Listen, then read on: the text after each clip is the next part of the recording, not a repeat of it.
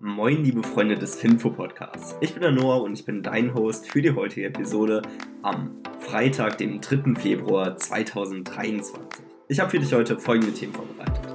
Die Deutsche Bank erzielt ein Rekordergebnis, Warnstreik bei Coca-Cola, Shell mit Gewinnverdopplung, die EZB erhöht den Leitzins um 0,5 Prozentpunkte und auch die britische Notenbank hebt den Leitzins an. Beginnen wir mit der ersten News für heute und zwar der Deutschen Bank, die ein Rekordergebnis erzielt.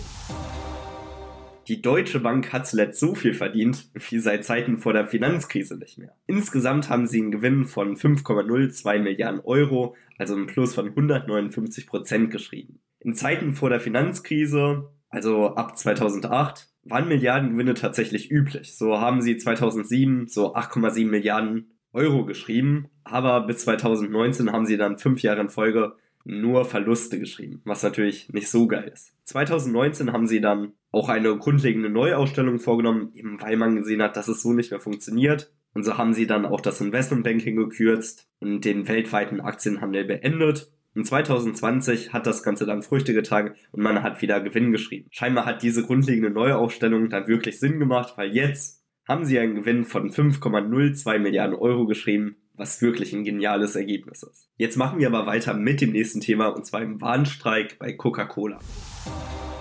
Hunderte Beschäftigte des Getränkeriesen Coca-Colas in Dortmund haben am Donnerstag die Arbeit niedergelegt und haben mehr Geld gefordert. Sie fordern nämlich 400 Euro für Azubis mehr im Monat und die Arbeitgeberseite hatte im Dezember nur 100 Euro plus eine einmalige Prämie von 1000 Euro angeboten. Das fanden sie nicht ganz so fair und genau deswegen haben sie jetzt gestreikt. Coca-Cola hat in Deutschland ca. 28 Standorte mit 6500 Mitarbeitern und am Streik haben ca. 300 Mitarbeiter mitgemacht.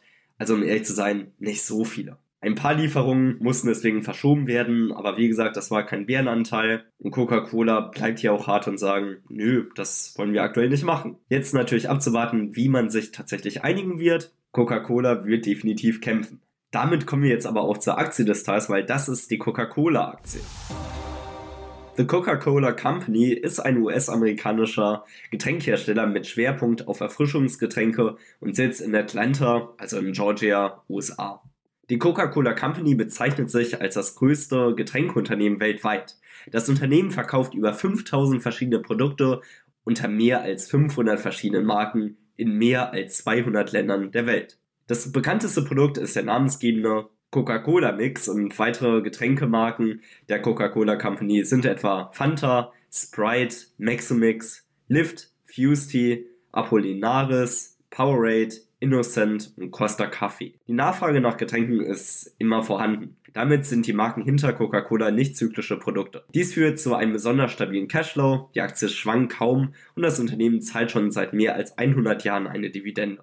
Seit 58 Jahren wird diese jedes Jahr erhöht und damit das möglich ist, hat Coca-Cola natürlich ein super gutes Geschäftsmodell aufgebaut. Coca-Cola wird 1886 von Dr. John Pemberton gegründet und er verkaufte in einer Apotheke in den USA das erste Glas Coca-Cola. Es wurde als Getränk gegen Müdigkeit und Kopfschmerzen entwickelt. Nachdem der Besitzer aufgrund der anfangs zu geringen Nachfrage wechselte und eine Expansion innerhalb Amerika startete, kehrte der Erfolg ein. Das Resultat war der Börsengang 1919 und bereits ein Jahr später schüttete Coca-Cola seine erste Dividende aus. Diese wurde bis heute nicht ausgesetzt. 1931 erfindet Coca-Cola den rot-weißen Weihnachtsmann. Im Jahr 1940 steht das Unternehmen vor dem Problem, dass Cola in Deutschland nicht mehr verkauft werden konnte, weil die nötigen Zutaten nicht mehr importiert werden durften. Darauf folgend wird die Fanta als Alternativprodukt entwickelt. Ab 1959 ist es in mehr als 100 Ländern der Welt möglich, sich eine Cola zu kaufen. Coca-Cola legt hohen Wert auf Expansion und seit 1963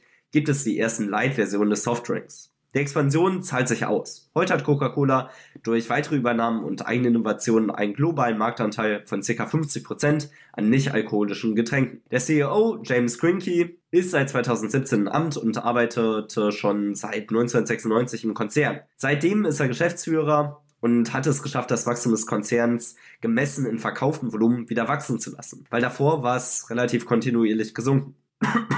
Coca-Cola ist in folgenden Bereichen tätig. Erfischungsgetränke, Wasser und wasserähnliche Produkte, Fruchtsäfte, Kaffee- und Teeprodukte. Das Unternehmen besitzt ein Portfolio von mehr als 500 Getränkemarken, bei denen sie einen Teil des Prozesses an externen Unternehmen ausgelagert haben. Das Getränkegeschäft wird in folgende Stufen aufgeteilt. Einmal Entwicklung der Produkte, wo man jetzt Neuentwicklungen und Verbesserungen hinzuzählen kann, Vermarktung der Produkte, weil Coca-Cola gibt jährlich etwa 4,2 Milliarden US-Dollar für Marketing aus, Herstellung von Sirup, Abfüllung des Sirups in Flaschen und Lieferung der Flaschen an den Kunden. Das sorgt dafür, dass Coca-Cola 5 von 10 möglichen Punkten im Alleraktien-Qualitätsscore erreicht.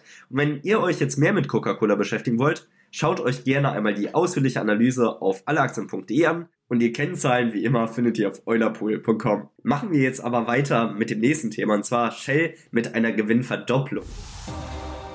Der Energiekonzern Shell hat vergangenes Jahr dank hoher Öl- und Gaspreise einen Rekordgewinn erzielt. Der bereinigte Gewinn stieg hier auf 39,87 Milliarden US-Dollar, also knapp 36,22 Milliarden Euro. Damit wurde der Gewinn innerhalb von nur einem Jahr verdoppelt. Andere Ölkonzerne haben ebenfalls Rekordzahlen präsentieren können, zum Beispiel ExxonMobil, Chevron oder auch BP. Die Dividende von Shell ist daraufhin um 15% gestiegen, und zwar auf 28,75 Cent die Aktie.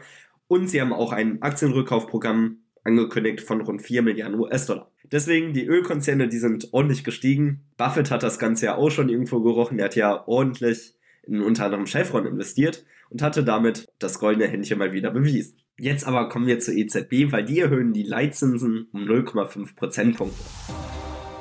Mit der fünften Zinserhöhung in Folge stemmen die Euro-Währungshüter gegen die Teuerung. So erhöhte die EZB den Leitzins im Euroraum um 0,5 Prozentpunkte auf insgesamt 3 Prozent. Somit steigt der Einlagensatz, den Kreditinstitute erhalten, wenn sie Geld bei der EZB parken, auf 2,5 Prozent. Genau das erklärt auch, warum Neobanken wie zum Beispiel Trade Republic 2% Zinsen anbieten können, eben weil sie 0,5% mehr bei der EZB bekommen. Der nächste Schritt ist am 16. März geplant und hier wird auch schon erzählt, dass ein nächster Anstieg möglich ist, also der ist schon in Aussicht gestellt und wird wahrscheinlich kommen. Ziel ist es hier, die 2% Inflation sicherzustellen. Das ist ja der Optimalwert, den die EZB für sich bekannt gegeben hat. Aktuell sind wir noch etwas höher, aber hier kämpft man gegen an.